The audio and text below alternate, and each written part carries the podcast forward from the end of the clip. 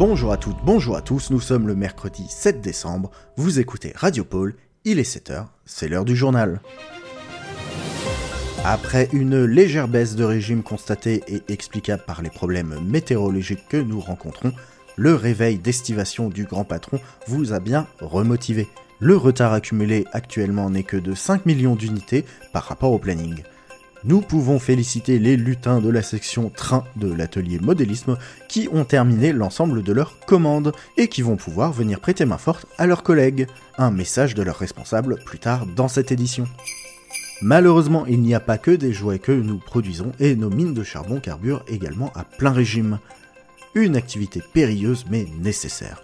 La direction rappelle d'ailleurs que toutes les mesures de sécurité sont prises afin que les lutins qui y travaillent ne le fassent pas aux dépens de leur santé.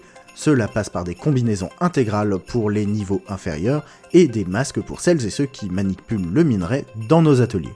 Il est également bon de rappeler que le charbon n'est pas qu'une punition pour les enfants, passage, mais également un symbole d'espoir pour que la flamme de la bonté se rallume dans leur cœur.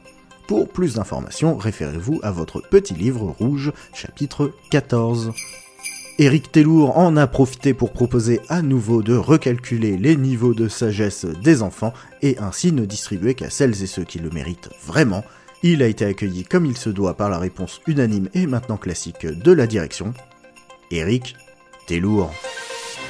Et comme promis plus tôt dans cette édition, voici un message de Victor 696, dit le chef de gare, pour l'ensemble de l'usine. On a fini avec 17 jours d'avance, alors le prochain que je chope à nous faire la blague de gna vous faites des trains mais on espère que vous serez un peu plus à l'heure qu'eux, eh ben il passera un sale quart d'heure. C'est dommage, moi je l'aime plutôt bien cette blague. Météo à présent, Après une première semaine de décembre ensoleillée presque agréable, la neige et le vent se sont installés pour rester. Les services généraux sont en pleine campagne de salaison et maintiennent les routes praticables du mieux qu'ils peuvent. Si vous n'avez pas d'urgence, priorisez aujourd'hui l'utilisation du métro et des souterrains piétons. Comme vous pouvez l'imaginer avec les informations précédentes, la situation continue de se dégrader dans la vallée de Danette. La direction évalue au moment où je vous parle la possibilité d'une évacuation. Nous vous tiendrons informés dès que nous en saurons plus.